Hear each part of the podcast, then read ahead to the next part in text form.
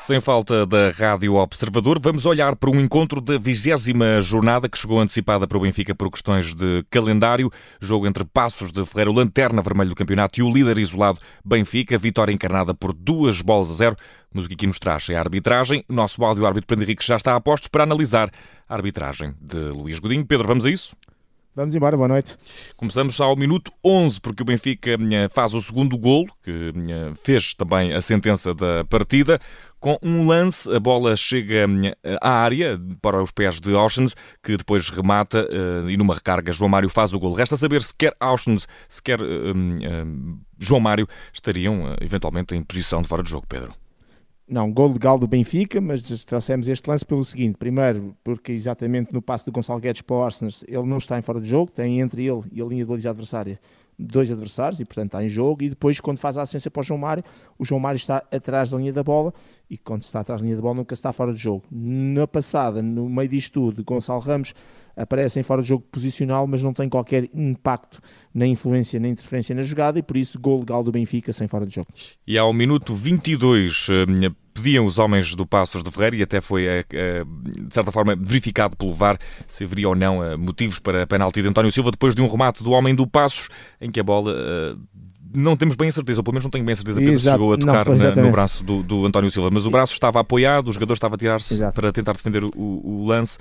Faz de, Sim, mas é uma boa decisão é uma boa decisão. Eu no, no direto fiquei com a ideia que a bola teria raspado na mão direita e depois há uma câmara que muito feliz que vem buscar, feliz no sentido da boa imagem nesse aspecto, que vem buscar uma, uma imagem lateral, deduzo que até tenha sido a câmara de fora de jogo e que se percebe que foi mesmo ilusão ótica, que nem sequer raspou no braço, que mesmo que raspasse não era penalti.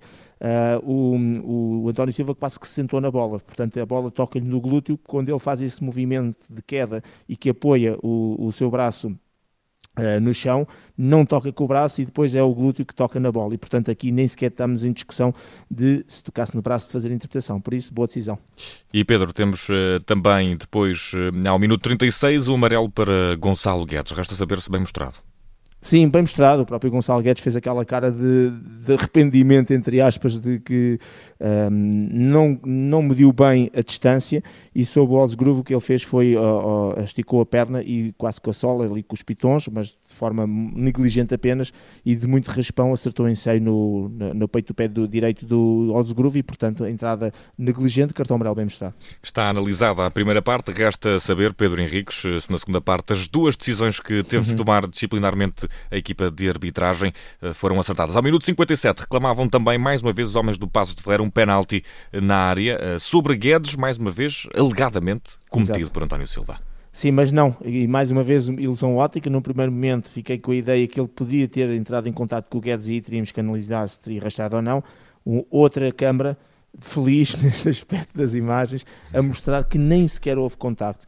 E o, e o Guedes projetou-se muito para o sol um, entre aquilo que possa ter sido uma simulação, uma tentativa de ganhar um penalti ou eventualmente na tentativa de não entrar em contacto. Enfim, o mais importante é dizer que o António Silva não tocou no Guedes, automaticamente não há qualquer eh, lance de sequer para possível interpretação de pontapé de penalti. Boa decisão da equipa de arbitragem. Último lance deste encontro e quiçá o mais, o mais difícil de analisar, pelo menos o mais polémico. Minuto 71, Florentino vê cartão amarelo, mas Pedro, aqui a cor uh, está laranja, diria.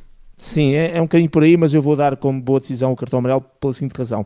O Florentino, um, quando vai em perseguição do Machoy, e portanto vai nas costas dele, acaba na passada por pisá-lo na zona do tendão daqueles.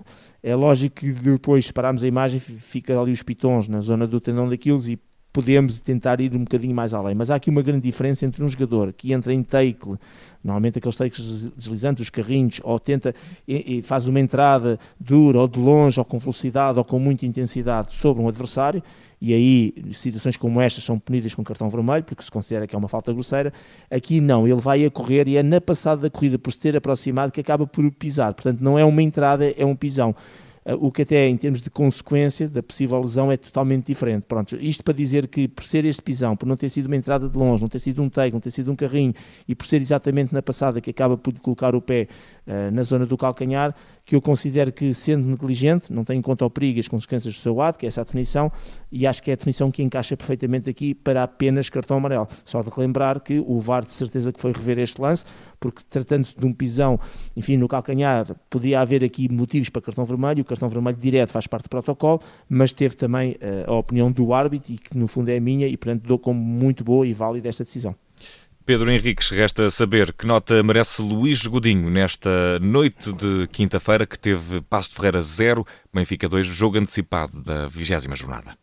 Vou dar nota 7, nota claramente positiva. Ele teve bem, apenas dois cartões amarelos, 34 faltas. Uh, talvez tenha apitado um bocadinho demais em relação àquilo que em alguns lances poderia não ter feito, mas foi a maneira como ele interpretou o jogo e, sobretudo, tentou segurar o jogo.